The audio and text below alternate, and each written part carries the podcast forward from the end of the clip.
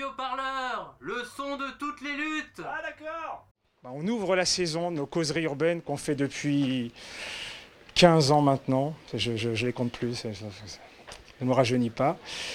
Et donc aujourd'hui, j'avoue que enfin, je suis ravi de recevoir Yann Brossa et je suis d'autant plus ravi, c'est que c'est une rencontre que je ne voulais pas faire.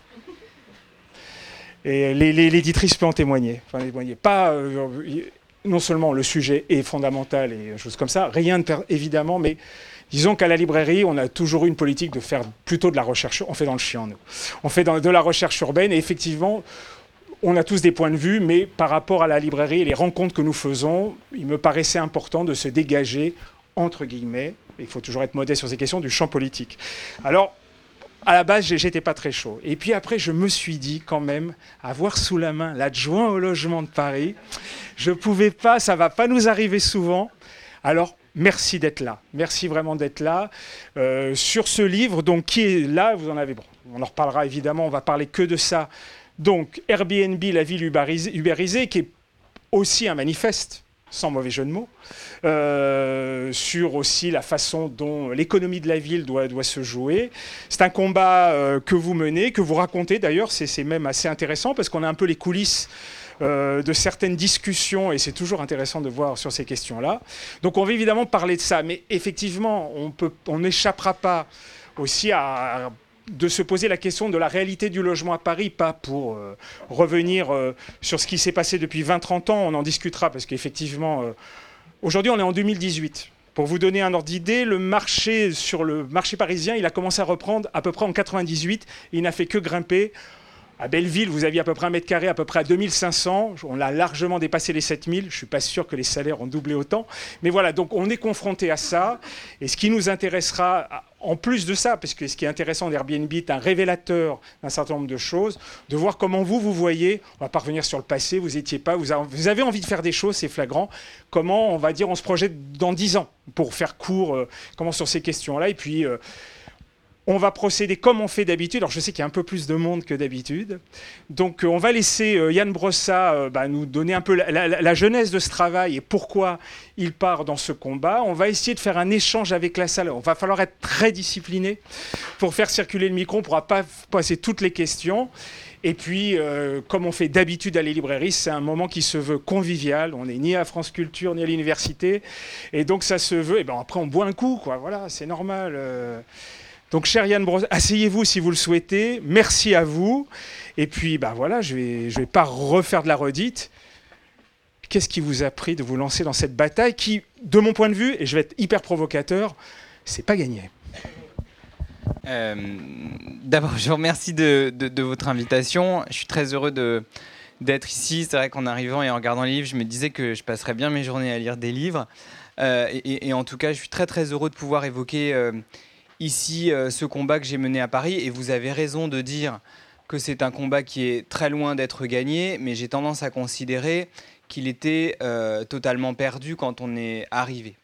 Et je vous expliquerai pourquoi. D'abord, euh, effectivement, cette question d'Airbnb, c'est une question que nous avons commencé à traiter à la mairie de Paris assez récemment, forcément, puisque le boom d'Airbnb est relativement récent.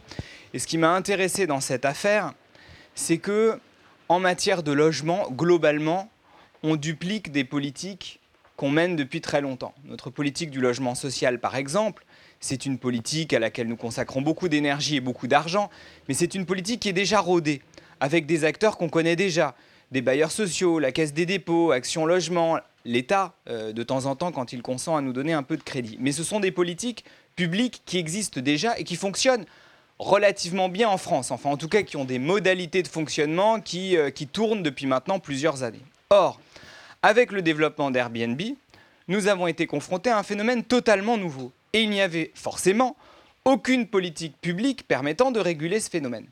Donc, ce que j'ai trouvé intéressant, c'est que nous étions confrontés à ce phénomène-là, qu'il avait des conséquences énormes sur Paris, et nous l'avons perçu assez tôt, et qu'il il a fallu inventer de part en part une politique publique complètement nouvelle, avec des services de la ville de Paris qui n'étaient pas dotés pour euh, le faire, et avec par ailleurs une législation qui était nulle sur le sujet. Donc il a fallu tout construire. Et nous étions engagés dans une forme de course de vitesse entre un système Airbnb, une entreprise qui marche extrêmement bien et qui se développait à une vitesse énorme, et des pouvoirs publics qui, eux, étaient à la traîne. Donc il a fallu que on construise nous-mêmes nos outils pour réguler ce phénomène. Quelques mots sur euh, le phénomène lui-même et, ses conséquences. Assez vite, nous avons repéré qu'Airbnb avait au fond trois conséquences. La première, c'est la perte sèche d'un grand nombre de logements à Paris. Si on regarde les cinq dernières années, Airbnb nous a fait perdre 20 000 logements. C'est-à-dire qu'il y a 20 000 logements qui ont été transformés en meublés touristiques loués toute l'année. 20 000 logements, ça peut paraître peu dans une ville qui en compte 1 400 000. Mais c'est beaucoup quand on sait qu'on construit à peu près 5 000 logements par an. C'est-à-dire qu'on a perdu, avec le développement d'Airbnb, l'équivalent de ce qu'on a construit en logements neufs sur notre territoire. Ce qui montre que c'est quand même pas neutre du tout. Donc premièrement, ça nous a fait perdre des logements.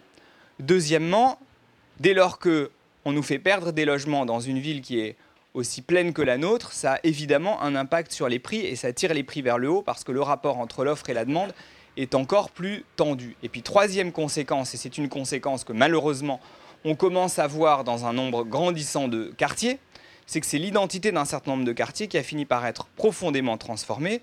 On le voit de manière caricaturale dans le Marais, sur l'île Saint-Louis, je pense à la rue des Archives parce que j'y étais euh, tout à l'heure, pas très loin de l'hôtel de ville, où tous les commerces en pied d'immeuble ont été transformés sous l'effet euh, euh, dédoublé à la fois du développement d'Airbnb et plus globalement de la multiplication des résidences secondaires dans ces quartiers. Parce que si on regarde dans les quatre premiers arrondissements de Paris aujourd'hui, on a 26% des logements qui ne sont plus des logements qui servent à loger des Parisiens. Ce sont soit des résidences secondaires, soit des logements vides, soit euh, des meublés touristiques. Donc, confrontés à ce phénomène, nous avons cherché à mettre en place une politique qui au départ n'existait pas.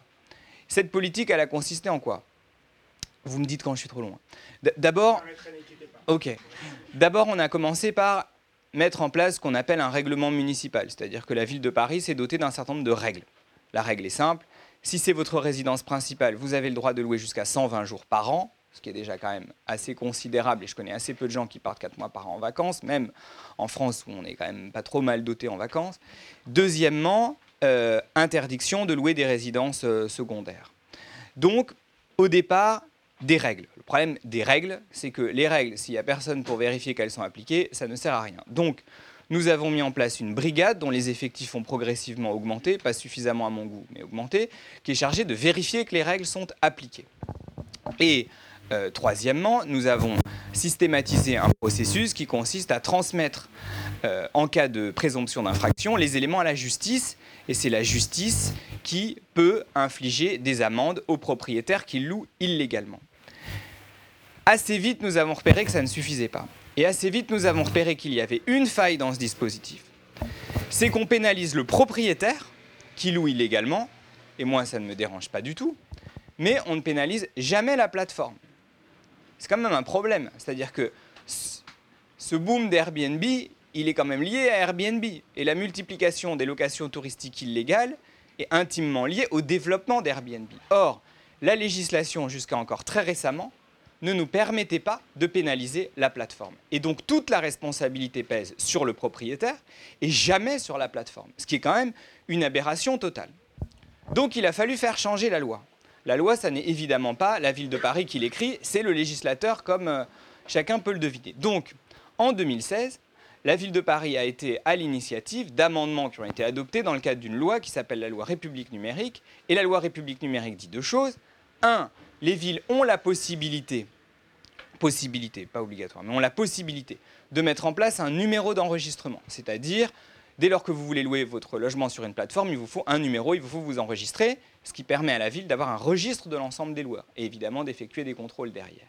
Et autre élément plus intéressant, les plateformes sont obligées de retirer les annonces qui n'ont pas de numéro d'enregistrement. Donc autrement dit, les plateformes ont une part de responsabilité dans cette affaire et elles doivent faire le ménage entre les annonces légales, celles qui ont un numéro d'enregistrement, et les annonces illégales, celles qui n'en ont pas, et qui doivent donc disparaître.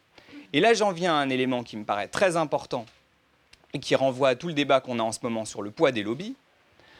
Cette loi, elle est adoptée en 2016. Pour que la loi s'applique et que des sanctions puissent être mises en place contre Airbnb, il faut un décret d'application qui précise quelles sont les sanctions pour la plateforme dès lors qu'elle ne fait pas le ménage parmi les annonces.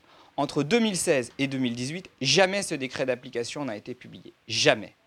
Et entre-temps, je le dis quand même, même si euh, n'aime pas que je le dise, en 2016, le conseiller en communication de la ministre de l'époque, qui s'appelle Axel Lemaire, en charge du numérique, devient directeur de la communication d'Airbnb. Et donc, il a évidemment fait correctement son travail, je le dis d'autant plus que c'est un ancien du service de presse de la ville de Paris. Euh, le premier reportage qu'on a fait ensemble, c'était d'ailleurs à l'époque sur Airbnb, ce qui rétrospectivement est drôle. Et donc, on a eu un travail extrêmement intense d'Airbnb qui a permis à Airbnb d'échapper à toute espèce de sanction. Ce qui pose quand même un problème énorme. Bon, là-dessus, on a quand même fini par obtenir, dans le cadre de la loi Elan, qui est par ailleurs une très très très mauvaise loi pour plein de raisons, mais qui, sur ce point, nous a donné raison, dans le cadre de la loi Elan, il est enfin prévu des sanctions pour les plateformes qui ne retirent pas les annonces illégales, euh, avec une, amende qui est autour de 12 000 euros pour toute annonce publiée illégalement sur la plateforme. Qui est quand même une avancée euh, pour nous, puisqu'on va enfin pouvoir pénaliser Airbnb pour toute publication d'annonces illégales. Cela dit, et là on en revient à la question des lobbies, Airbnb n'a pas dit son dernier mot, puisqu'ils envisagent de se tourner, enfin ils l'ont déjà fait, mais ils envisagent de le faire plus sérieusement, de se tourner vers la Commission européenne pour casser les législations locales mises en place à Paris, à Berlin, à Madrid, à Barcelone et à Amsterdam, en s'appuyant sur une directive e-commerce, et la directive e-commerce prévoit que la responsabilité euh, qui est engagée en cas d'annonce illégale est une responsabilité qui n'est que celle du propriétaire et pas celle des plateformes. Donc nous sommes aujourd'hui confrontés à un risque très concret qui est que l'ensemble de nos législations mises en place dans ces villes-là soient balayées par la Commission européenne. Donc nous avons décidé, euh, ayant eu connaissance de cela, euh, de nous organiser entre villes. Et là aussi c'est intéressant parce que les villes ont finalement assez peu d'occasions euh, de travailler ensemble. Enfin les villes de France, si, mais, mais, les villes à une échelle européenne ou internationale, assez peu. Et donc nous avons décidé de nous regrouper entre villes pour tenter de euh, contrebalancer le lobbying très puissant d'Airbnb à Bruxelles. Et nous avons d'ailleurs le 24 septembre prochain une rencontre prévue à Bruxelles avec la Commission européenne et l'ensemble des villes concernées. D'autant que, quand même, l'une des techniques d'Airbnb consistait à procéder de la manière suivante. Ils allaient voir Barcelone et ils disaient à Barcelone, on ne comprend pas pourquoi avec vous on a des problèmes alors que ça se passe très bien à Paris. Et à Paris, ils disaient, on ne comprend pas pourquoi vous avez tant de mal avec nous alors que ça se passe très bien avec Barcelone. Ayant compris la technique, nous avons fini par nous parler entre nous et par constater que le, discours euh, était le même et la manœuvre était la même. Donc nous avons décidé de nous regrouper. Et c'est la raison pour laquelle j'ai bon espoir qu'on puisse y arriver. Et j'en viens du coup à, ma conclusion. Nous partions d'un rapport de force extrêmement défavorable. Et c'est pour ça que la bataille est très très loin d'être gagnée. Et on a déjà perdu beaucoup trop de logements et, il ne sera pas évident de revenir en arrière. Simplement, euh, les politiques que nous avons mises en œuvre ont d'abord commencé à porter leurs fruits et surtout, l'état de l'opinion publique sur ce sujet a profondément changé. Quand je suis devenu adjoint en 2014, globalement, les Parisiens ne comprenaient pas, du moins dans leur majorité, pourquoi nous cherchions à réguler ce phénomène. Aujourd'hui, les Parisiens nous reprochent de ne pas assez le réguler. alors même que nous faisons tout ce que nous sommes en capacité de faire au vu des compétences que la loi nous confère. Mais les Parisiens souhaiteraient qu'on régule davantage. Et c'est ça que je trouve intéressant, parce qu'aujourd'hui, donc, l'opinion publique a évolué. On a par ailleurs une coalition des villes qui nous rend plus puissants face à cette plateforme. Et donc, je ne dis pas que le combat est gagné, mais nous avons plus d'atouts dans notre manche pour le gagner.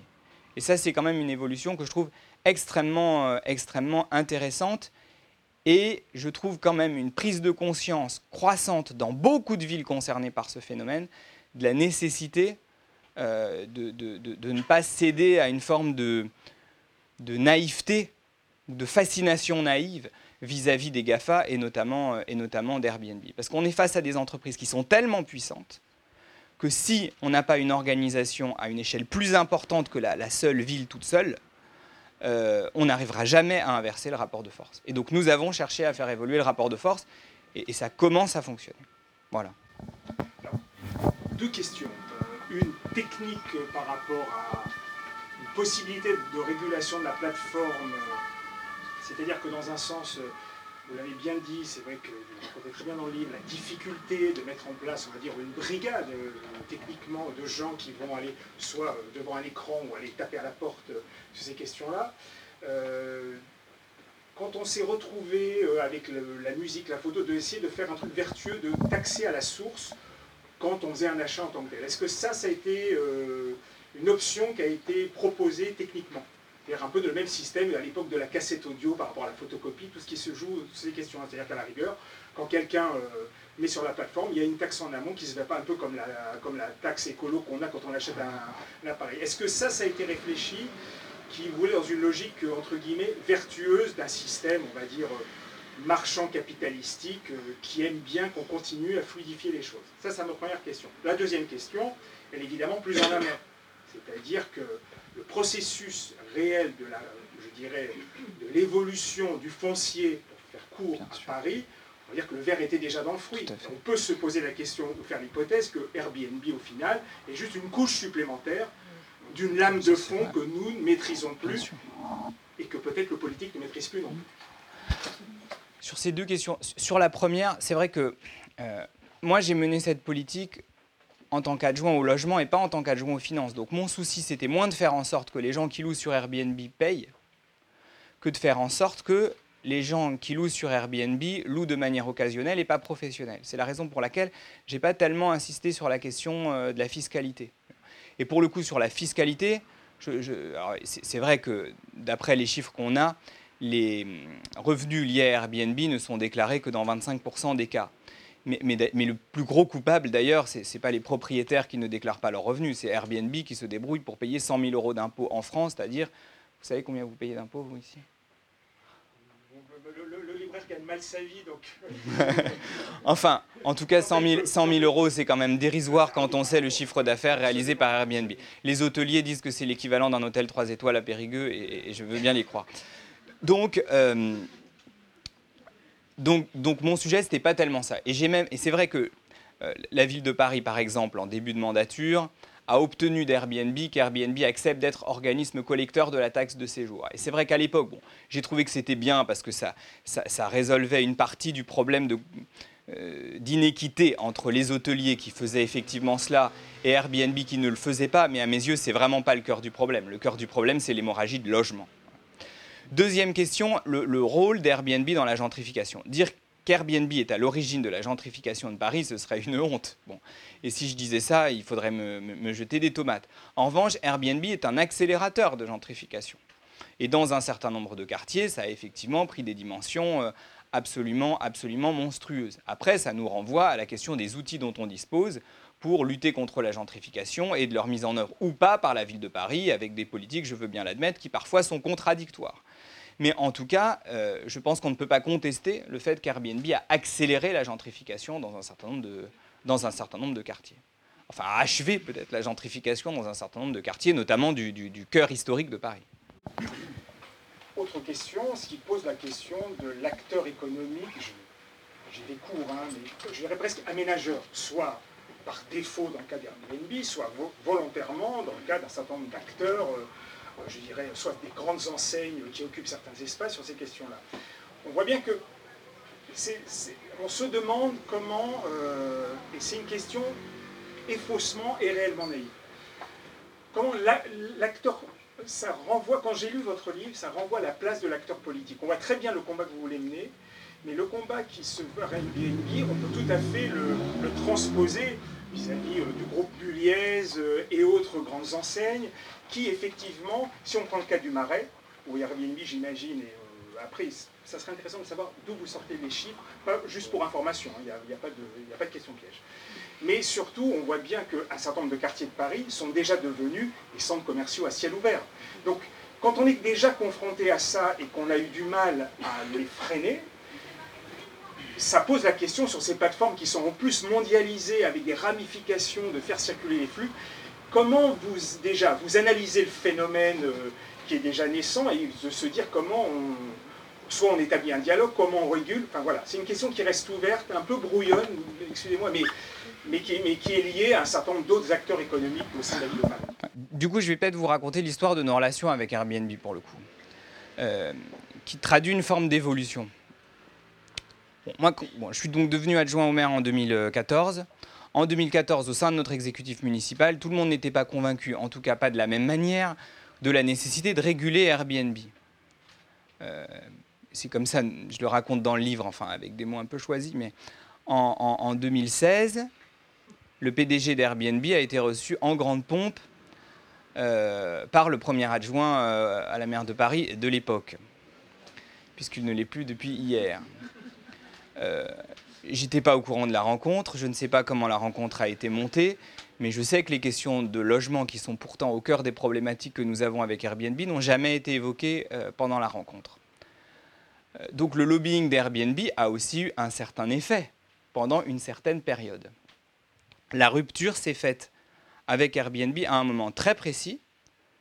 C'est lorsque nous avons fait adopter l'amendement lié à la loi République numérique disons, disant pardon, euh, il faut que les plateformes fassent le ménage entre les annonces légales et les annonces illégales. Dès lors, il n'y a, a plus eu aucun dialogue, aucun, avec Airbnb à la ville de Paris. Aucune possibilité de discuter. Airbnb nous a d'ailleurs dit quasi explicitement, vu ce que vous avez fait voter, on ne peut plus travailler ensemble. Et y compris des engagements qu'ils avaient pris vis-à-vis de nous, ville de Paris. Euh, l'engagement était minable, hein, mais enfin, ils avaient pris l'engagement qu'à chaque fois que quelqu'un dépassait la durée des 120 jours légaux, on lui envoyait un mail pour lui rappeler la législation. Je parle d'un engagement. C'est sûr que ça fait super peur au gars qui reçoit le mail. Mais, Airbnb a dit à ce moment-là euh, à un de mes conseillers, vu que vous avez fait voter euh, l'amendement sur euh, nous demandant de faire le ménage dans les annonces, on ne le fera pas. Donc il y a eu une rupture extrêmement nette qui est intervenue en, 2016. Et à partir de ce moment-là, il n'y a plus de relation entre, entre nous et Airbnb, enfin en tout cas plus de relations de travail. Les seules relations que nous avons eues sont des relations euh, euh, devant la justice, puisque nous avons décidé de les, traîner, euh, de, les traîner devant les tribunaux. Donc il y a quand même eu une évolution à la fois du discours de la ville et du comportement d'Airbnb vis-à-vis de, vis -vis de nous quand ils ont compris que leur lobbying avait trouvé ses limites. Il a marché au départ, hein, mais à un moment donné, ça n'a plus fonctionné, notamment parce que la maire de Paris a arbitré en faveur de mes options sur le sujet pour une raison assez simple, c'est qu'elle est allée plusieurs fois à Barcelone et que la nouvelle maire de Barcelone lui a expliqué par A plus B que euh, à Barcelone, où ils avaient complètement laissé le phénomène euh, dériver sans aucune espèce de régulation, ça avait eu des conséquences euh, désastreuses. Donc voilà comment, comment les choses ont fonctionné. Après, ça ne veut pas dire que la ville de Paris a une politique univoque dans son rapport à des grandes boîtes privées. Moi, j'ai fait ce que j'ai estimé nécessaire dans le domaine qui est le mien, et ça ne m'empêche pas d'avoir un regard critique sur un, certain nombre de décisions qu'on a pu prendre. Mais je vais vous donner un, exemple concret. Euh, moi, je pense que, bon, évidemment, je ne vais pas dire le contraire, mais la, politique du logement que nous menons est une politique qui est quand même relativement ambitieuse, dans laquelle nous mettons beaucoup d'argent, euh, qui est insuffisante parce que le marché est évidemment beaucoup plus puissant que nous.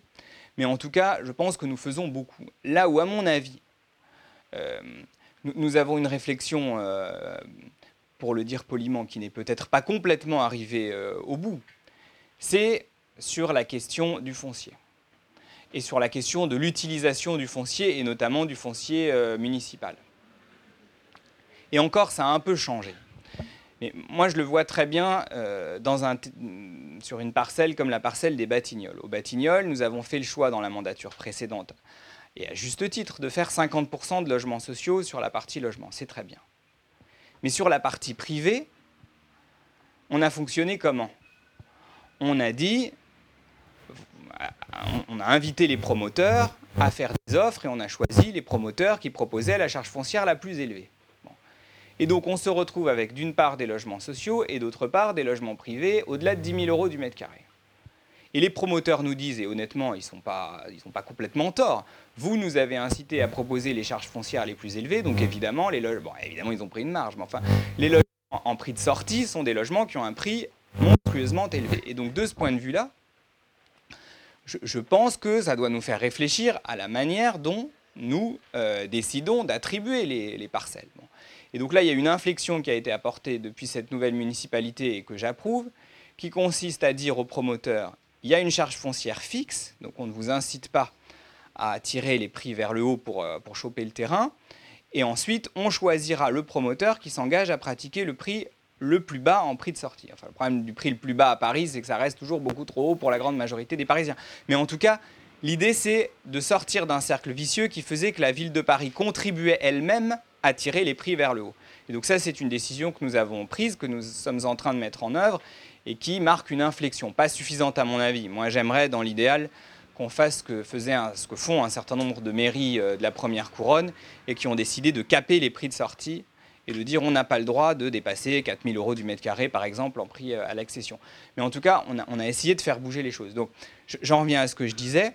Euh, la question du, rapport entre la ville de Paris et un certain nombre d'acteurs privés est une question légitime et moi je ne vois aucun inconvénient à ce qu'on la pose, y compris de manière un peu énergique deux dernières questions. Et donc, je rebondis sur ce que vous dites. effectivement, bon, après, ici, évidemment, à la librairie, on fait beaucoup de rencontres sur les questions urbaines. Donc, on, voit, euh, et on voit le nombre de travaux qui se sont augmentés. Je pense à un qui a été, pour moi, un peu fondateur, qui était le de David Mangin, qui s'appelait La ville franchisée. Tout est dans le titre.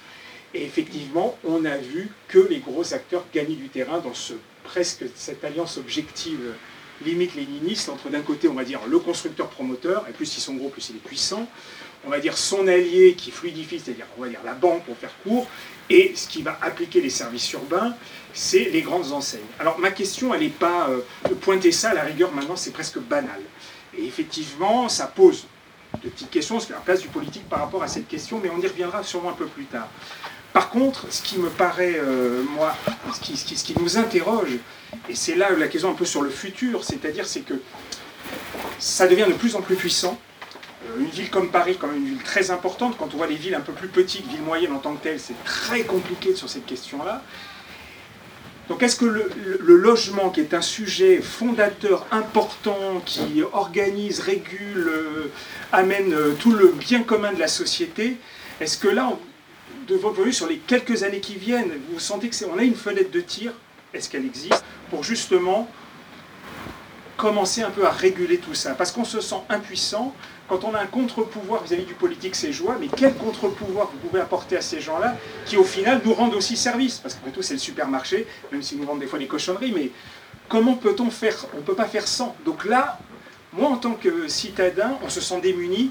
Comment vous, en tant qu'acteur politique, vous le ressentez? Deux éléments. D'abord, ce qui me rend assez confiant, euh, c'est que on assiste quand même, je le vois quand je discute avec mes collègues d'autres grandes villes d'Europe, à un mouvement de retour à la régulation. C'est-à-dire qu'aujourd'hui, les maires des grandes villes d'Europe ne sont pas fous au point de continuer à défendre des politiques consistant à livrer la ville aux promoteurs, dans une espèce de concurrence euh, débridée. Dans toutes les rencontres internationales qu'on a avec Barcelone, évidemment, euh, avec euh, Madrid, avec Berlin, Berlin vient d'annoncer qu'ils ont l'intention d'interdire l'achat d'appartements par des investisseurs étrangers, quand même, ce qui n'est pas rien. Même avec Londres, qui pourtant a pendant des années vraiment livré la ville aux promoteurs de manière complètement délirante, même à Londres, ils en reviennent à des politiques de régulation. Pourquoi? Parce que la majorité des habitants de ces villes n'en peuvent plus. Et que, y compris des classes moyennes, même parfois un peu aisées, ne peuvent plus vivre euh, dans nos villes à cause des prix qui sont aujourd'hui pratiqués. Donc la prise de conscience de, la nécessité euh, de réguler est, à mon avis, beaucoup plus forte qu'il y a quelques années. le problème, c'est que dans un certain nombre de villes, ils ont tellement détruit leurs outils pendant les années de, de, thatchériennes que je ne suis pas sûr qu'il soit euh, en capacité de revenir en arrière. Enfin, je discutais avec un chercheur qui a travaillé sur Londres, puis qui me demandait comment est-ce que nous, on réussissait à obliger les promoteurs à faire 30% de logements sociaux sur les constructions neuves, puisque à Paris, dans notre plan local d'urbanisme, il est prévu 30% de logements sociaux dans toute construction de logements neufs. Et il me demandait, mais comment vous faites pour vous assurer qu'ils le font? Moi, je comprenais pas, parce que c'est quand même pas très compliqué, c'est dans le permis de construire. Et il me disait que eux, dans leur il me disait qu'à Londres, dans leur administration, ils, n'ont plus une administration suffisamment armée pour veiller au respect de, ces règles, qui sont quand même pas quand même extrêmement compliquées. Bon, mais globalement, le mouvement général est un mouvement de retour à la régulation et toutes les élections municipales dans les grandes villes d'Europe, alors Barcelone est de ce point de vue exemplaire, mais toutes les élections municipales se jouent sur la question du logement et sur le logement de ce qu'on appelle les classes moyennes. Donc ça, c'est ce qui me rend confiant. Après, il y a la spécificité de Paris. Paris est une ville dans laquelle, de toute façon, dans 10 ans, on ne pourra plus rien construire. Toutes nos zones d'aménagement, elles sont déjà lancées. Ce sont les terrains de la SNCF dans lesquels on a encore quelques possibilités de construire. Mais dans 10 ans, il n'y aura plus rien. Donc la question qui se posera, ce ne sera pas tellement la question de la construction neuve, il n'y aura plus de construction neuve. La question qui se posera, ce sera la question de l'utilisation des logements existants.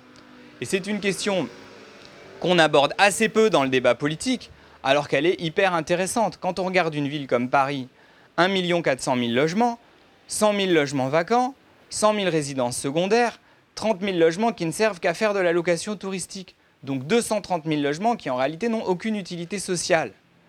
Donc, euh, pour reprendre les termes euh, de, nos ministres du logement, eux qui parlent beaucoup de choc de l'offre. Un choc de l'offre à Paris ne passe pas par de la construction neuve. Il passe par la remise sur le marché de logements qui aujourd'hui sont stérilisés du fait de leur usage. Bon, alors ça nous renvoie à une autre question qui est la question de la sacralité du droit de propriété. Parce que quand même, euh, bon, moi j'ai dit il y, a deux semaines, j'ai dit il faut quand même réfléchir à ce qu'on fait des résidences secondaires. Moi j'ai dit moi je suis favorable à ce qu'on interdise l'achat de résidences secondaires à Paris. Immédiatement l'argument qu'on nous rétorque c'est droit de propriété. C'est pas faux, ça remet en cause un bout du droit de propriété. Bon, le droit de propriété, euh, euh, il est dans les droits de l'homme. Enfin, je ne suis pas complètement débile, je le sais. Bon, sauf que on peut quand même à un moment donné se poser la question quel est le sens de cette espèce de sacralisation du droit de propriété si elle conduit de fait à ce qu'on ait des dizaines de milliers de logements qui n'ont aucune utilité sociale alors que dans le même temps, tant de gens galèrent à se loger.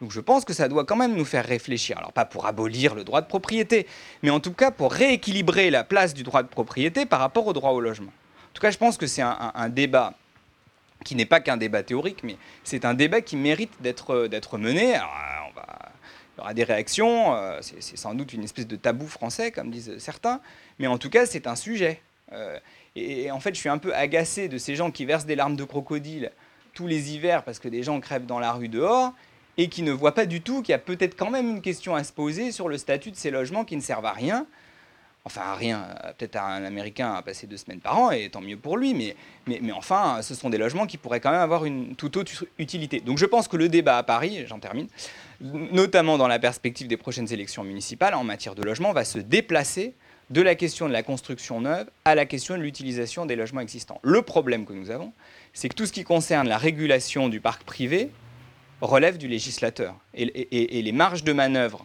de la ville de Paris là-dessus sont nulles nul. C'est-à-dire qu'on ne fixe rien. Même pour obtenir de pouvoir taxer les résidences secondaires, pas les interdire, les taxer. Et Jacques Baudrier, qui est euh, au fond, euh, et pour beaucoup dans cette mesure que nous avons réussi à mettre en place, même pour les taxer, c'est une taxe de 60% sur la taxe d'habitation. Il a fallu modifier la loi. Donc il a fallu faire je ne sais combien de réunions euh, chez Hollande, là, du temps où il était président, pour obtenir l'introduction de la taxe sur les résidences secondaires. Et puis le problème, c'est que euh, même si les Parisiens n'aiment pas qu'on dise ça, comme la taxe d'habitation est relativement faible à Paris, en tout cas comparativement aux autres, aux autres collectivités, 60% de surtaxe sur la taxe d'habitation, euh, le gars qui a une résidence secondaire, il n'en a rien à faire. Donc ça nous fait des rentrées fiscales, mais ce n'est pas suffisamment incitatif pour pousser des propriétaires à en faire autre chose. Bon, enfin, bref, vous avez compris, mais en tout cas, je pense que à la fois, je suis confiant parce que je trouve qu'il y a un mouvement de régulation intéressant, et dans le même temps, la spécificité du débat parisien, c'est le déplacement du débat en matière de logement vers la question de l'usage des logements existants. Ce sera une dernière question, on passera la parole à la salle. Euh, du côté des habitants, est-ce est... J'ai été surpris, voilà, mais je parle sous votre contrôle parce que vous allez euh, répondre à ça. La façon dont vous attaquez le problème Airbnb, si on regarde la focale du côté des habitants, on va dire des Parisiens que vous mettez, le point d'achoppement, de ce que je pense avoir compris, c'est la, classe moyenne. Et vous nous montrez, en tout cas c'est un combat important, vous dites, si en plus on perd la bataille de la classe moyenne, ça, ça, ça, ça pourra des conséquences en tant que tel. Et en même temps, ça m'a perdu, je ne devrais pas dire en même temps. Euh, donc d'un autre point de vue, ça m'a aussi perturbé, parce que vous êtes au Parti communiste, et j'ai l'impression, je ne dis pas que vous n'en parlez pas dans le livre, évidemment, mais que tout d'un coup, la classe populaire n'est plus on va dire, euh, la catégorie sociale médiane qui fait que. Alors, est-ce qu'il y a eu un changement de paradigme? Est-ce que c'est une spécificité parisienne? Ça m'a un peu perturbé. Je comprends tout à fait, euh, d'autant que mes camarades m'ont fait la même remarque. Euh, on a une difficulté, à, mon sens, que je ne résous pas, qui est que beaucoup de classes populaires aujourd'hui ne se reconnaissent pas dans ce vocable. Aujourd'hui, une caissière considère qu'elle relève de la classe moyenne. Et donc, moi, je suis très frappé quand même en, discutant, y compris avec des habitants euh, de chez moi à la Goutte d'Or, qui considèrent qu'ils relèvent de la classe moyenne, alors, que, alors même que leur situation objective les renverrait plutôt classe populaire. Bon, mais, mais, mais, après, je veux bien, je veux bien qu'on en discute. Bon, par ailleurs, quand même, euh, le cœur de la politique du logement, celle qui nous coûte le plus cher, c'est la politique de développement du logement social qui, elle, s'adresse à des catégories beaucoup plus modestes. Donc, mais donc, du coup, pour, pour en revenir à, Airbnb, ceux que Airbnb chasse aujourd'hui, notamment dans ces quartiers du centre de Paris, sont plus des classes moyennes que des classes populaires. Incontestablement. Bon. Le gars qui est locataire dans le 4e arrondissement, euh, même si, euh, sauf s'il habite là depuis 50 ans, il relève plutôt des classes moyennes, voire des classes moyennes euh, supérieures. Voilà, après, moi, ma conviction. C'est un peu barbare, c'était presque paradigmatique, c'est-à-dire que c'est que, dire que j'ai l'impression que la focale a évolué et que d'un parti euh, qui était quand même le parti des classes populaires, tout d'un coup, en tout cas sur Paris, dans la pression dont je vous ai lu, hein, c'est pour ça que je suis très prudent et humble sur cette question, que tout d'un coup la focale ne se met pas sur ces catégories-là. Je comprends tout à fait ce que vous nous racontez, mais c'est presque un principe philosophique que ça a bougé. Ça m'a surpris. Non, non, je, le comprends. Non, le, cœur de notre politique, et c'est quand même le plus gros combat, c'est de faire en sorte que les classes populaires puissent continuer à vivre à Paris. Et ce que nous faisons en matière de, politique de développement du logement social, c'est quand même la possibilité pour 500 000 personnes, c'est quand même quasiment un Parisien sur quatre, euh, c'est quand même des classes populaires qui sont maintenues à Paris grâce à cette politique-là. Simplement, ce que nous constatons, nous, aujourd'hui, notamment... Euh, dans une nouvelle étude qui a été sortie par la Pure, c'est que ceux qui quittent Paris aujourd'hui du fait de la cherté des loyers dans le parc privé, ce sont des familles de la classe moyenne. Et donc c'est ce qui explique peut-être euh, la manière dont je l'exprime dans le livre. Donc j'arrête. N'hésitez pas. Alors, une question courte, on est nombreux. Et voilà, on va faire circuler le micro, si vous voulez bien vous prêter au jeu. Allez-y, on commence. Alors, euh, puis ceux qui sont au fond, voilà, je, je ferai au mieux. Je vais en rater, mais je... mademoiselle. Bonjour. Euh, oui, je voudrais savoir juste euh, quel, a, quel a été le rôle de, du lobby des hôteliers? Parce que j'imagine que euh, ça les intéresse que vous arrivez à, à, réguler bien Airbnb, donc je voudrais savoir juste ça. Allez-y, merci beaucoup. Les hôteliers, bon, évidemment que les hôteliers nous ont parlé du problème. Simplement, euh, contrairement à New York par exemple, nous n'avons pas mis en place une, euh, une politique de régulation sous la dictée des hôteliers. Je vais être très concret. À New York, il y a désormais une durée minimale. C'est-à-dire que sur Airbnb, il faut louer au moins 30 nuits. C'est-à-dire que vous pouvez louer un logement sur Airbnb à condition de le louer à la famille pendant au moins 30 nuits d'affilée vous comprenez évidemment l'intérêt pour les hôteliers. Puisque du même coup, dès lors que vous voulez louer moins de 30 nuits, vous vous tournez vers l'hôtellerie et pas vers Airbnb. Et euh, là-dessus, par exemple, moi, je me suis opposé de manière très nette à cette mesure. Parce que c'est une mesure qui est faite au nom de la défense des hôteliers et non pas au nom de la défense du logement. Et, d'ailleurs, la décision a été prise à Paris et euh, et, je me suis un peu battu pour ça en début de mandature, de confier la gestion du dossier Airbnb à l'adjoint au logement et non pas à l'adjoint au tourisme. Je ne suis pas adjoint au tourisme. Or, dans beaucoup d'autres villes, effectivement, le choix a été fait de le confier à l'adjoint au tourisme. Je crois même qu'à Barcelone, ce n'est pas l'adjoint au logement hein, qui, qui, gère le sujet. Et donc, pour moi, en tout cas, ça a été très très important que cette politique-là, nous la menions au nom de la défense du logement. Et donc, ça a, je vous le dis, des conséquences très concrètes, y compris sur les mesures qui ont été prises ou pas prises notamment cette histoire de durée minimale. Voilà. Donc je ne peux pas vous prouver que je n'ai pas discuté avec le lobby hôtelier, évidemment que j'ai discuté avec des hôteliers, mais en tout cas je n'ai pas fait ce qu'ils me demandaient. Alors il y avait monsieur et après monsieur. Et après madame. un truc qui me plaît beaucoup avec Airbnb, c'est qu'ils ont vraiment rien inventé. C'est le système des chambres d'hôtes comme on connaît. Du coup, pourquoi ne pas attaquer, si je, puis me permettre, au système aujourd'hui qui est peut-être un peu trop complexe de la législation au niveau des chambres d'hôtes pour que les gens peut-être arrêtent d'utiliser les plateformes Airbnb et deviennent tout simplement euh, chambres d'hôtes directement? Euh, non, je comprends ce que vous dites, mais moi, mon problème, c'est pas de limiter Airbnb. Vous avez dit que vous vouliez l'interdire il y a quelques Non, oui, non, mais non, non, bien sûr. Non, pas exactement.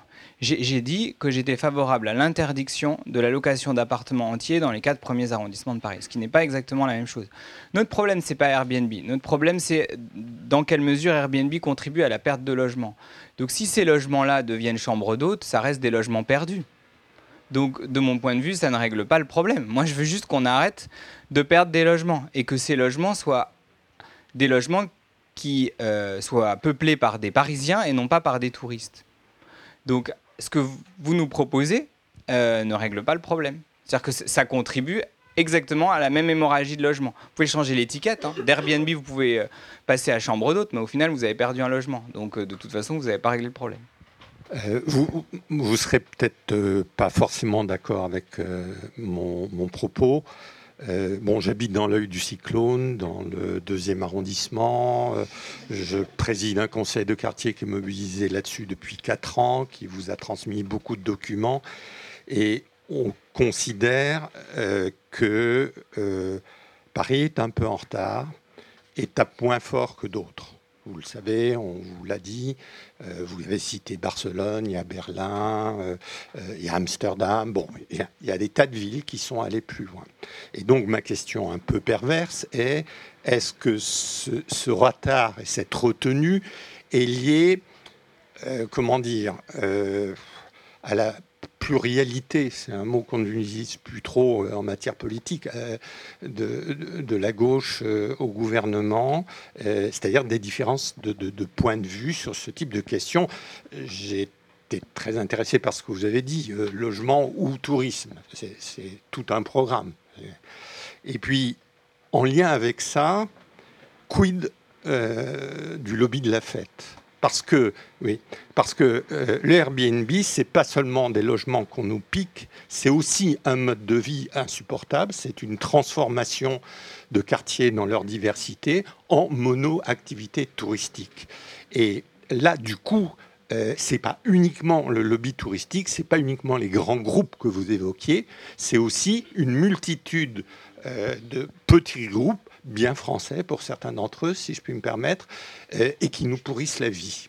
Premièrement, premièrement bon, si, je compare notre situation à Barcelone, vous avez évoqué Barcelone. Oui, Barcelone a aujourd'hui une législation plus dure que nous, mais Barcelone a eu beaucoup de retard à l'allumage. C'est-à-dire que Barcelone a commencé par être dans une logique de dérégulation totale, totale, Euh, ce qui a fait perdre les élections municipales à l'équipe précédente et qui a fait qu'une militante du logement est devenue maire. Et depuis, ils ont énormément resserré.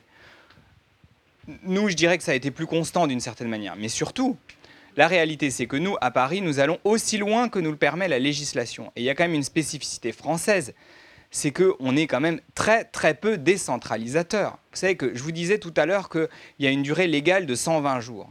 Même la durée légale, aujourd'hui, je ne peux pas la toucher. Elle est fixée par la loi. Et le gouvernement, dans la loi Elan, a d'ailleurs refusé.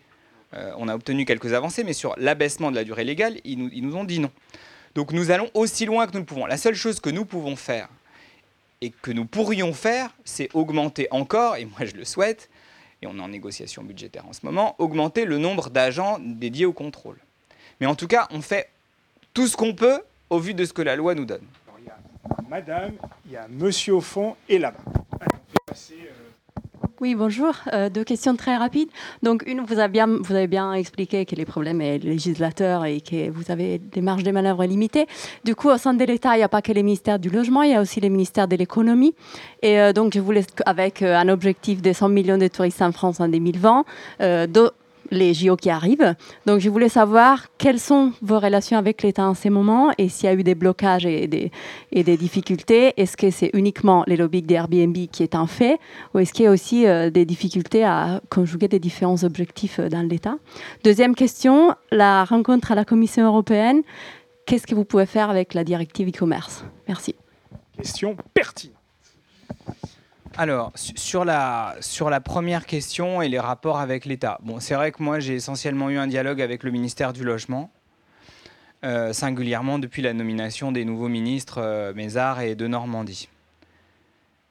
Très contradictoire d'ailleurs la politique menée par le gouvernement sur Airbnb, puisque je vous le disais, d'une part, on a obtenu enfin la possibilité de sanctionner Airbnb dès lors que euh, des annonces illégales sont publiées. C'est la loi Elan et c'est positif, mais juste avant l'été, le même gouvernement qui était en train de travailler sur la loi Elan a signé un accord avec Airbnb, en grande pompe auquel il souhaitait nous associer et nous avons dit non. Accord avec Airbnb dans lequel Airbnb s'engage à retirer les annonces illégales. Ce qui est curieux, parce que je ne vois pas pourquoi on a besoin de signer un accord qui donne l'impression que c'est volontaire, alors même que de toute façon, ils étaient censés le faire depuis deux ans, et que la loi les sanctionne s'ils ne le font pas. Sauf que ce qui est encore plus curieux, c'est que dans cet accord que le gouvernement a signé avec Airbnb, la contrepartie que le gouvernement a acceptée, c'est écrit noir sur blanc, c'est de ne pas toucher à la durée de 120 jours. Donc on cède quelque chose à Airbnb qui de toute façon n'est que le respect de la loi. Il y a une logique qui moi me paraît assez en même temps et assez absurde, enfin bref. Euh, et la deuxième question que vous avez posée, c'est et sur le tourisme. Voilà, 100 millions de touristes, Ouais. c'est pas contradictoire. Sans doute, non mais moi et les JO, non mais bon, les JO ça dure euh, trois semaines, non? Bon, qui, qui est qui est deux trois semaines de location euh, pendant cette période-là, moi ne me pff, bon ne, ne- ne me heurte pas plus que ça. En revanche, la question plus générale et par ailleurs. Je crois que tous les chiffres montrent que pendant la période des JO, il y a plutôt des mauvais résultats au niveau tourisme parce que tous les touristes se disent que ça va être affreux. Mais euh, non, mais plus, profondément, euh, oui, il va falloir se poser la question de la place du. À mon avis, hein, c'est un avis personnel, sans doute pas partagé par tous mes collègues, mais la question de la place du tourisme, oui, il va évidemment falloir se la poser. En tout cas, Paris ne peut pas être dans une logique de monodéveloppement touristique. Et toutes les villes sont en train de débattre des conséquences désastreuses du surtourisme. Il n'y a pas de raison que Paris ne se pose pas cette question aussi. Donc oui, bien sûr. Mais il y avait une deuxième question que j'ai oubliée. La Commission européenne. Dans l'idéal, moi j'aimerais que la Commission européenne participe euh, d'une régulation euh, de ces plateformes. Bon, ça c'est dans un monde idéal. En plus, bon, l'Union européenne euh, est, quand même la bonne échelle sans doute pour, pour faire contrepoids face à, ces, face à ces GAFA. Et nous, on est assez impuissants, nous, villes et même les États, pour, pour les réguler. Donc, dans un monde idéal, j'aimerais que l'Union européenne porte ça. Bon. Dans un monde moins idéal, j'aimerais juste que la Commission européenne nous laisse tranquille et qu'elle nous laisse faire ce que nous voulons. Euh, enfin, c'est quand même aberrant que des représentants élus puissent voir, euh, soutenus par les habitants sur cette question, puissent se voir taper par la Commission européenne. Enfin, c'est c'est quand même un monde de dingue. Donc, donc, bon, mon idéal et puis la réalité, juste laissez-nous faire. Voilà. Alors, il y a un monsieur tout au fond, et, et après, il y a un monsieur encore au fond, et une dame qui est là, et désolé si Bonsoir. Euh, on a beaucoup parlé de la, régulation euh, ô combien important ce soir. Euh, moi, ce qui m'intéresse, c'est la création de logements. On a parlé du foncier, c'est une chose. Il y a le sujet en fait de la réhabilitation du patrimoine bâti et existant. Et en fait, ma, première question serait de savoir votre position sur ces sujets de réhabilitation dans Paris.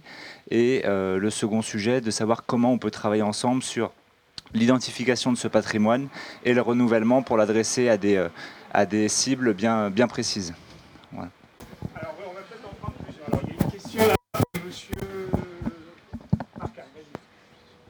Bonsoir. Écoute, c'est bien de montrer que le politique peut quelque chose. Même s'il ne peut pas tout, je trouve que par les temps qui courent, c'est important. Néanmoins, je voudrais euh, souligner deux contradictions. La première, dont c'est- ah, tu l'as dit toi-même, etc., c'est que euh, Airbnb, c'est quand même peut-être un phénomène, un micro-phénomène, et puis phénomène important, très important, d'une marchandisation globale de la ville. Et quand je dis de la ville, c'est pas seulement la ville de Paris. Et c'était ma deuxième question, la deuxième partie, c'est que on raisonne pas intramuros, quoi. C'est-à-dire là, il y a toujours un raisonnement intramuros, et là, je pense que c'est voué à l'échec. Donc, si on raisonne à l'échelle métropole, grande métropole, indépendamment de ce contour institutionnel dessiné ou pas, Aujourd'hui, le territoire métropolitain, c'est quand même, sinon jackpot pour le capital, en tout cas Casino Royal, et c'est centre de loisirs pour les citoyens. quoi. Là, c'est la vérité des questions. Et par rapport à la dérégulation, tu as raison, beaucoup de villes enclenchent, réenclenchent la régulation, mais là, l'ensemble des concours qui ont mis en place, l'appel au projet, réinventer Paris, réinventer ceci, réinventer cela, participent à la dérégulation derrière les fétichisations de la créativité, il y a une vraie dérégulation dont profitent euh, les, grands agents, etc. La deuxième question, mais je l'ai dit, c'était par rapport à l'échelle. C'est-à-dire qu'aujourd'hui, Airbnb, bien sûr, qui est intéressé avant tout sur la centralité parisienne, hypercentralité parisienne, mais demain, elle peut très bien commencer à s'exporter en première couronne, etc. Donc là, on a une problématique globale, et y compris sur le terme de logement très franchement, je la réponse demande de, logement à Paris, elle se trouve aussi en dehors du territoire parisien. Voilà. Je ne dis pas que c'est facile, que tout le monde accepte, mais en tout cas, il faut aller quand même vers cette question métropolitaine. Euh, j'avais une autre question. Enfin, je comprends très bien qu'on est tous ici un peu contre Airbnb. Euh, Airbnb, c'est une plateforme qui a commencé en 2008 et euh, Paris, c'est quand même la ville où il y a le plus des annonces de toutes les villes, même plus important que San Francisco ou New York. Donc on commence quand même euh, à réagir contre Airbnb en 2016, donc assez tard. Et vous, nous dites que euh, c'est en 2016 qu'on ne reçoit plus Airbnb à la ville comme on faisait auparavant et qu'on a coupé tout le dialogue. Et ma question c'est, est-ce que maintenant c'est 8 ans il y a eu une collaboration avec la ville? Est-ce qu'il y a eu des données que la ville a récupérées, comme ça se passe avec Uber ou des autres plateformes de euh, ce même genre? Si la ville a eu quand même un profit qui n'est pas du, du, terme économique, mais en tant que données euh, sur le logement Premier cas, le problème du logement de monsieur. Oui, sur, d'abord sur la question qui concerne les REA, je ne sais pas si j'ai exactement compris ce que, ce que vous dites. Euh, la, ville de Paris a une, mais bon, on en rediscutera peut-être après, a, une politique qui, euh, qui évidemment soutient la réhabilitation d'un certain nombre de copropriétés. On a notamment mis en place un plan 1000 immeubles qui vise à aider les copropriétés à faire des travaux, avec toujours pour moi une préoccupation en tête, c'est qu'il ne faut pas que la ville de Paris, par les aides qu'elle confie à un certain nombre de copropriétés, contribue elle-même à la gentrification d'un certain nombre de quartiers. Et donc, ça n'est pas toujours évident de trouver le juste équilibre et d'avoir notamment la garantie que ça ne conduise pas à cela. Je le dis notamment en pensant à, la goutte d'or. En tout cas, oui, voilà, c'est pareil sur Belleville. Donc oui, il y a une politique qui est menée. Bon, moi, pour être franc avec vous, je préfère quand on rachète l'immeuble et qu'on le transforme en logement social parce qu'au moins j'ai la garantie que ça ne bougera pas. non, mais c'est vrai, au moins on a des loyers administrés. Non, mais pas toujours, parce que dans un certain nombre de cas, euh, c'est une politique qui peut être utile. Mais enfin, quitte à dépenser beaucoup d'argent public, euh, bon, il euh, y a plein de gens qui vont me détester. Mais enfin, voilà, voilà en tout cas. Euh, deuxièmement, sur les questions posées par, euh, par Macan, oui, oui, je suis d'accord, mais quand la ville de. Non, mais quand tu dis que c'est un problème métropolitain, bien sûr, après, quand la ville de Paris, par son lobbying, obtient une modification de la loi, cette loi, toutes les autres villes peuvent s'en saisir et, la ville de Paris, de ce point de vue, réalise une mission d'intérêt général. Euh, non, mais voilà. Bon, et après, oui, bien sûr que tu as raison, d'autant que si la ville de Paris régule beaucoup, il y a effectivement un risque que Airbnb se déporte euh, vers la première couronne. Donc, euh, donc il faut qu'on ait une action coordonnée sur le sujet, mais je sais que beaucoup de maires, enfin un certain nombre de maires en tout cas, ils sont ils sont attachés aussi. D'autant qu'aujourd'hui, Airbnb est dans une logique de tâche d'huile. C'est-à-dire que quand on regarde la carte, ça s'étend, ça s'étend. Au départ, c'était vraiment le cœur de Paris. Aujourd'hui, les arrondissements comme le 20e ou le mien. D'ailleurs, je suis toujours très amusé de voir que les, les, les, les, gens qui mettent des annonces à la chapelle, chez moi, là, dans le 18e, me disent Montmartre. C'est drôle. C'est vraiment pas Montmartre. Le touriste qui arrive, il est surpris. Bref, donc oui, bien sûr, il y a une logique de tâche d'huile et il faudrait une, une, régulation qui ne se limite pas, euh, qui ne se limite pas à Paris. Il y a une question profonde quand même de, de l'espace public qui est gagné de plus par l'acteur économique. Non, mais bien sûr. Là, et, là, tout d'un coup, on a l'impression que chaque année, on en reprend une couche. Et c'est là où. Bien sûr. Bien sûr. Le politique peut stopper ça. Mais je crois. Enfin. On a quand même 20% euh, de nos logements à Paris qui échappent aux logiques de marché. Combien on a de. Parce que ce sont des logements sociaux, combien on a de, de, de grandes métropoles touristiques et attractives qui, ont un tel pourcentage de logements sociaux. Pas tant que ça. On parlait de Barcelone. Barcelone, c'est 1,5% de logements sociaux. Euh, donc on a quand même un certain nombre d'éléments, qui évidemment sont contrebalancés par un marché hyper puissant et la volonté de la ville de réguler tout ça n'est pas tout à fait la même euh, selon les adjoints concernés. Donc la, politique, elle est le fruit aussi de, de rapports de force politiques et, et, ce serait aberrant de le nier. Et puis il y avait une dernière question. Ah oui, non mais pas du tout. Airbnb, alors pour le coup, donc au départ, Airbnb nous avait donné un certain nombre de garanties, mais minables, dont je vous ai parlé, c'est-à-dire l'envoi d'un mail pour rappeler les règles euh, aux propriétaires. Airbnb s'est toujours opposé, enfin je le raconte dans le livre, mais c'est toujours opposé de manière extrêmement forte à toute espèce de transmission de données. Mais alors ça, quand on leur a demandé ça, moi je me souviendrai toujours de la tête de, leur lobbyiste en chef, euh, Juliette Langlais, mais j'ai cru qu'elle allait, qu'elle, tombait de l'armoire. Donc nous n'avons jamais eu accès à la moindre donnée, à la moindre donnée. Et donc toutes les données, et donc voilà, alors toutes les données dont nous disposons, voilà. Non. Toutes les données dont nous disposons aujourd'hui sont des données qui euh, appartiennent à Inside Airbnb, euh, qui est mis en place par Murray Cox, qui est une espèce de hacker qui a réussi à nous recueillir des données. Mais Airbnb ne nous a jamais transmis la moindre donnée. La moindre donnée. Et d'ailleurs, Airbnb, je vous le disais tout à l'heure, et ce sera mon dernier mot, Airbnb est devenu organisme collecteur de la taxe de séjour, donc ils collectent la taxe de séjour, ils font un chèque global on n'a pas le détail. Hein. On a deux chèques par an qui sont euh, l'espèce de total de ce que ça représente. Et on ne sait pas exactement ce que ça représente. Donc en matière de, données, pour l'instant, c'est nul de chez nul. Ça pose la question, là aussi, du législateur et de la capacité qu'on aurait à imposer une transparence sur, euh, sur la donnée. Bon, ça vaut pour Airbnb, ça vaut pour plein d'autres euh, GAFA. Hein je sais pas moi, Waze par exemple. Si on travaille avec eux, on pourrait peut-être éviter qu'ils incitent les voitures à passer devant les écoles. Enfin, je donne cet exemple-là, on pourrait en donner plein d'autres. Mais, mais, mais, si on avait un, travail sur la donnée qui, tient compte de l'intérêt général, euh, on pourrait faire des choses euh, beaucoup plus intéressantes. Enfin, en tout cas, aujourd'hui, on n'a rien qui nous permette de contraindre Airbnb à nous livrer la moindre donnée. Voilà. Le temps nous est imparti. J'ai encore deux questions. Et on va laisser un mot de conclusion à Yann Brossal. Alors, il y a Madame qui tenait là et le monsieur qui est juste derrière avec Bonjour, merci pour, votre intervention. Euh, du coup, vous avez beaucoup parlé du conflit entre Bruxelles et les villes européennes euh, quant à Airbnb.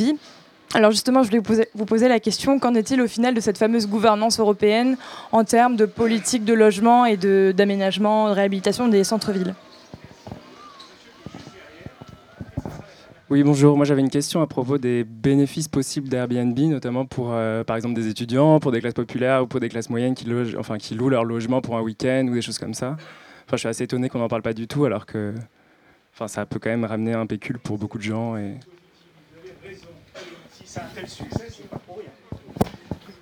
Une question de plein de bon sens, en fait.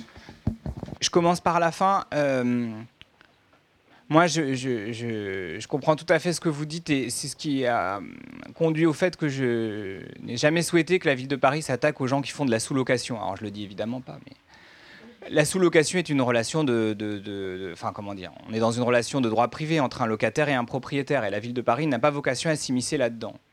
Or, les gens dont vous parlez sont beaucoup de gens qui en fait sont des locataires qui payent des loyers très chers et qui pour réussir à payer leur loyer, ben, quand ils partent en vacances ou qu'ils vont en congé chez leurs parents pendant le week-end, sous loup. Et donc moi, euh, j'ai toujours considéré que c'était pas, enfin d'ailleurs euh, c'est prévu comme ça par la loi, mais c'est pas notre travail de nous attaquer aux sous-locataires. si le propriétaire considère qu'il est lésé, euh, il a tous les recours possibles. Hein. Mais en tout cas, ça n'est pas à nous de nous immiscer dans cette relation-là. Et donc, quand on regarde d'ailleurs les condamnations de propriétaires qui louent sur Airbnb, en général, euh, on a affaire à des euh, multipropriétaires qui ont 4, 5, 6 logements. Donc pas du tout la cible que vous évoquez. Hein. Mais euh, j'y ai tenu, c'est-à-dire que je considère que notre ennemi à nous, ce ne sont pas les gens qui sous-louent, ce sont les gens qui achètent des logements avec pour dessein de les transformer en machines à cash, louées deux à trois fois plus cher qu'une location traditionnelle. Voilà, mais en tout cas, c'est un parti pris et je l'assume, même si je ne dis pas aux gens, allez-y, sous-louer. Hein. mais, mais en tout cas, pour moi, c'est important parce que euh, ce serait s'attaquer aux victimes de la spéculation immobilière. Aujourd'hui, les loyers ont atteint un niveau délirant. Et donc, jeter la pierre à des gens qui parce qu'ils ont du mal à payer leur loyer, ont recours à Airbnb, ce serait absurde. Bon, d'ailleurs, on est en train de, se battre pour remettre en place l'encadrement des loyers à Paris et il devrait être remis en place à la fin du mois de, enfin d'ici la fin de l'année.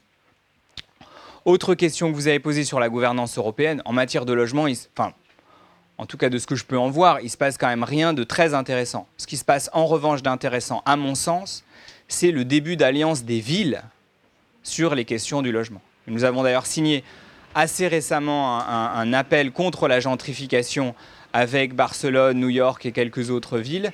Et ça, pour le coup, c'est intéressant parce que je trouve que on commence à avoir une organisation euh, des villes euh, qui se met en place.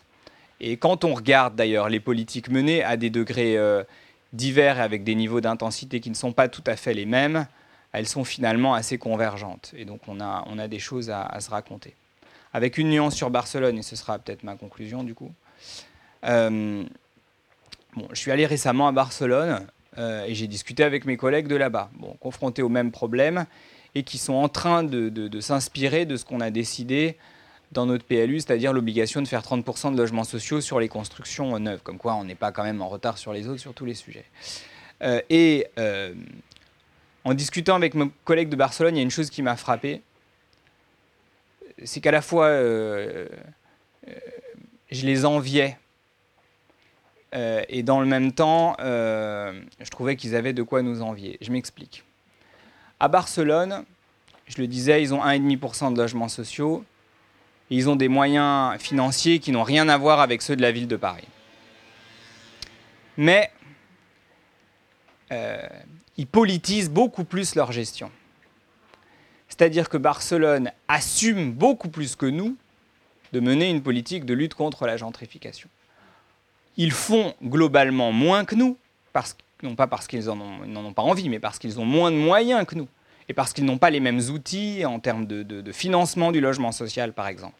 Donc ils font moins que nous, mais ils donnent beaucoup plus de sens à ce qu'ils font. Et, moi, en tout cas, comme élu euh, de cette majorité municipale, ça, m'interpelle, c'est-à-dire que nous, on, on fait beaucoup de choses, mais on ne dit pas suffisamment pourquoi on le fait et on ne donne pas suffisamment de sens au combat qu'on mène. Et, bon, c'est ce que j'ai essayé de faire dans, dans mon livre, mais euh, face à la spéculation immobilière, face à ces grosses boîtes, la ville de Paris, elle n'y arrivera pas toute seule. Donc il faut qu'elle politise ce qu'elle fait et qu'elle mette en mouvement les citoyens. Et, alors là, ce sera vraiment mon dernier mot, mais il y a aussi une chose qui, moi, m'interroge et à laquelle je n'ai pas de réponse aujourd'hui. On n'a pas de grands mouvements sociaux en France sur les questions du logement. On n'en a pas du tout. Or, on a d'autres. Bon, et pourtant, on en a des mouvements sociaux en France, mais pas sur le logement. Sur le travail, on en a, mais pas sur le logement. Or, dans d'autres grandes métropoles européennes, particulièrement à Barcelone, on a des grands mouvements sociaux sur le logement. Et je crois que ça doit interroger les militants du logement que nous sommes un certain nombre à être dans cette salle. Qu'est-ce qui fait qu'on n'a pas de grande mobilisation sur cette question-là? Alors que quand même, la situation du logement à Paris, elle pourrit la vie de, de, de milliers et de milliers d'habitants. Mais il n'y a pas de mise en mouvement. Il y a des petits mouvements, hein. le DAL fait ce qu'il faut, euh, bon, mais ce sont des mouvements qui, représentent une toute petite partie de la population. Et on n'a pas réussi à construire le grand mouvement social sur ces questions du logement. Je n'ai pas d'explication, de, mais en tout cas, je pense que c'est un sujet qu'on doit avoir en tête si on veut que la situation du logement change, parce que c'est pas vrai que la ville de Paris pourra elle seule régler le problème. Si tant est qu'elle en ait la volonté, mais je crois quand même un peu. Mais en tout cas, voilà, je pense que ça doit nous faire réfléchir les uns et les autres. J'ai une dernière question, parce que c'est le temps compte, et puis telle une rockstar, vous avez dédicacé les bouquins, mais vous me tendez la perche un peu, et par rapport à la conclusion de votre livre, alors évidemment elle est courte, parce que, parce que pour les raisons, peu importe d'ailleurs, il n'y a, a, pas de jugement.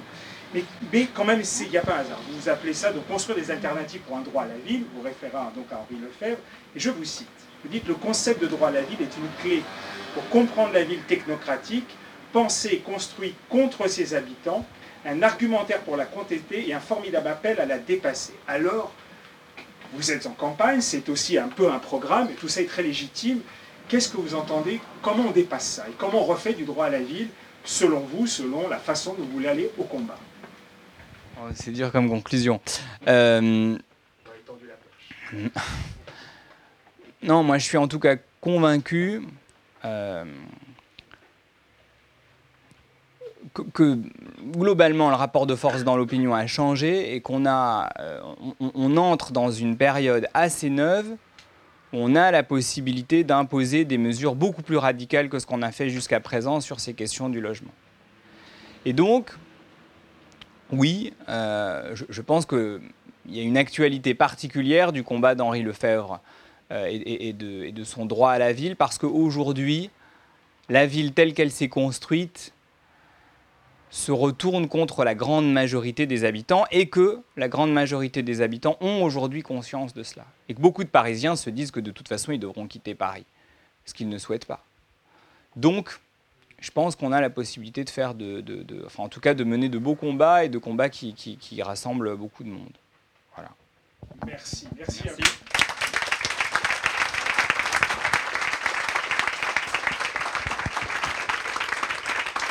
Merci, merci vraiment d'avoir joué le jeu. C'est pas toujours facile, donc merci à vous.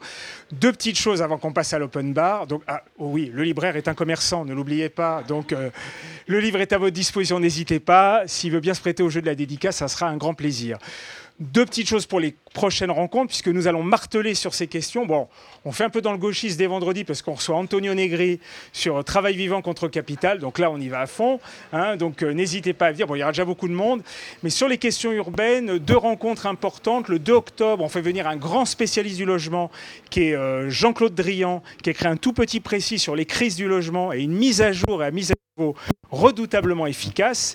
Et on enchaîne avec euh, l'équipe de Jean-Pierre Le Dantec qui a fait un travail sur le Grand Paris et le Paris d'Alphon et refait un peu l'histoire du paysage urbain du temps d'Haussmann et de regarder un peu la, partie de ping-pong, pour faire cette métaphore un peu, un peu faiblarde, par rapport à ce qui se passe aujourd'hui. Et dernier point, et un livre qui vous concerne en tout cas pour vos combats à venir, puisque nous allons recevoir au mois d'octobre euh, Éric Charme, qui est un sociologue et qui a sorti un bouquin que je commence à lire, qui est redoutable, s'appelle Habiter Paris, point d'interrogation la réalité de la classe moyenne, c'est avec des données qui sont très importantes. Le livre sort euh, à la mi-octobre et la rencontre se fera, enfin tout ça est en ligne sur le site. Merci à vous, poussez les chaises comme vous pouvez, open bar dans une minute. Yann Brossa, merci beaucoup. Merci à vous.